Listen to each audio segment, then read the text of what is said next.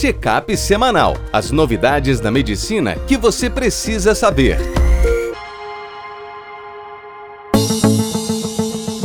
Olá a todos, meu nome é Ronaldo Gismondi, eu sou editor-chefe médico do portal PebMed.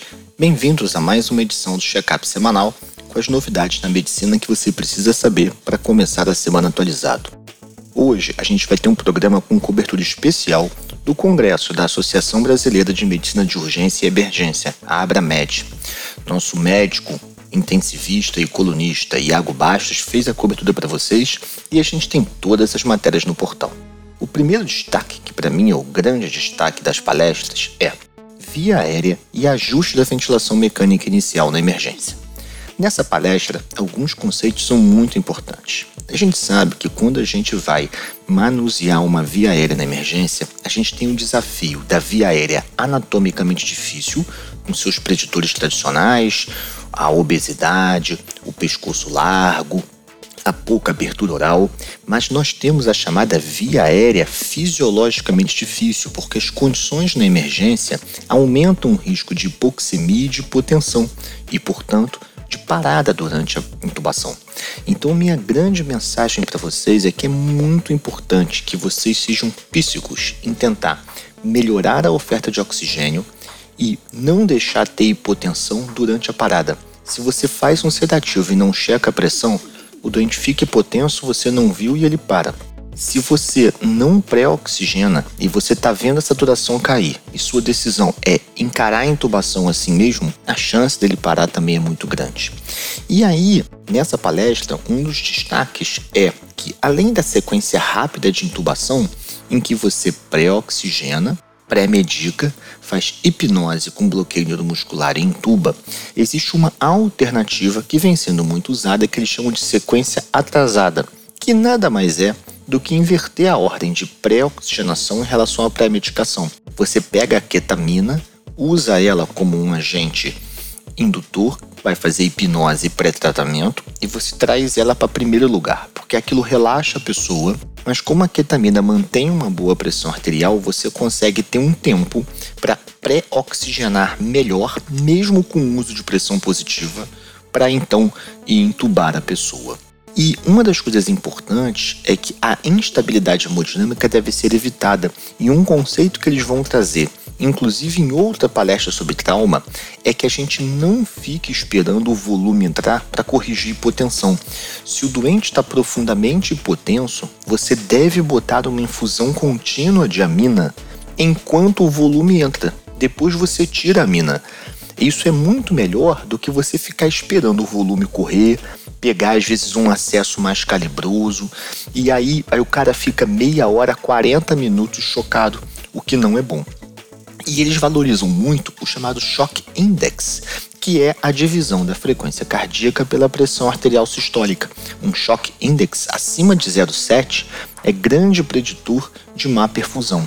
E aqui, inclusive, ele traz um conceito que eu já tinha visto no cenário prático e agora a gente vê essa defesa num evento oficial, que é o uso de mini bolos de epinefrina.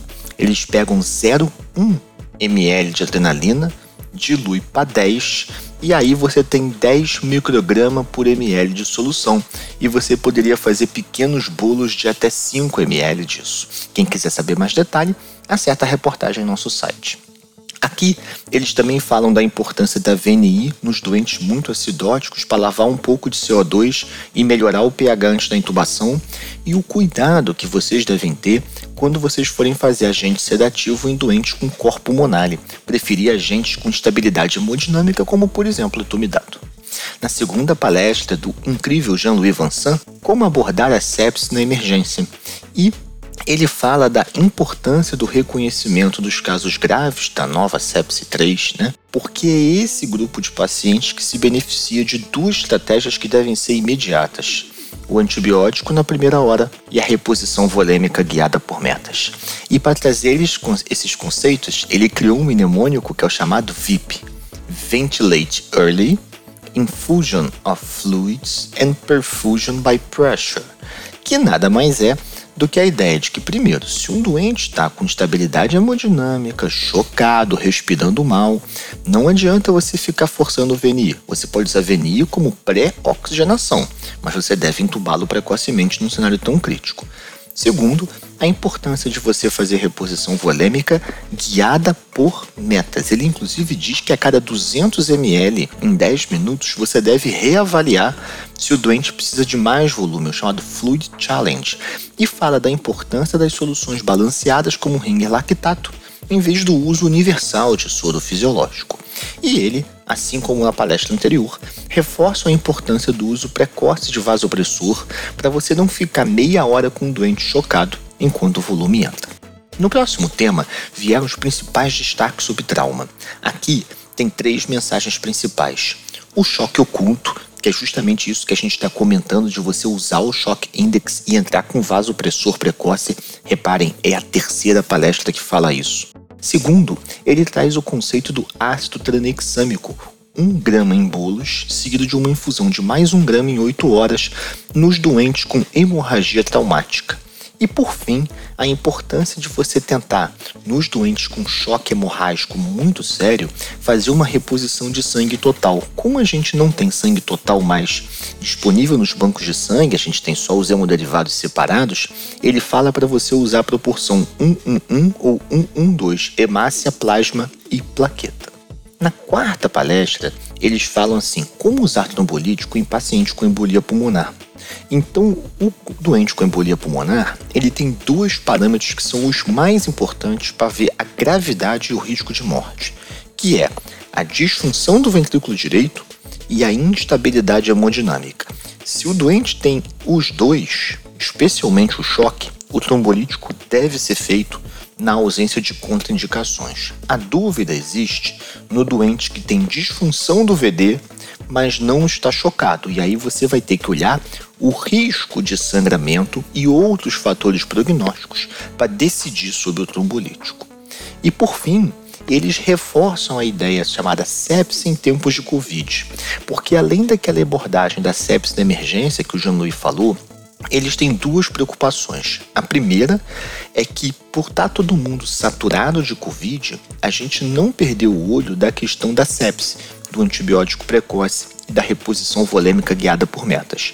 Seja na chegada de um doente dispineico, em que vão achar que é Covid, ele vai ficar isolado e ninguém vai ficar entrando para revê-lo.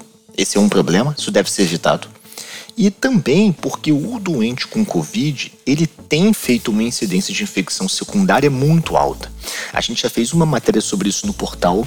Há um debate se isso é uma coisa relacionada à imunidade do Covid ou se isso estaria relacionado, na verdade, a ser um doente mais grave tomando corticoide e tocilizumab. De qualquer forma, as infecções relacionadas à assistência são um desafio na segunda fase, naquela fase pós-Covid, do doente que acabou ficando muito tempo em terapia intensiva.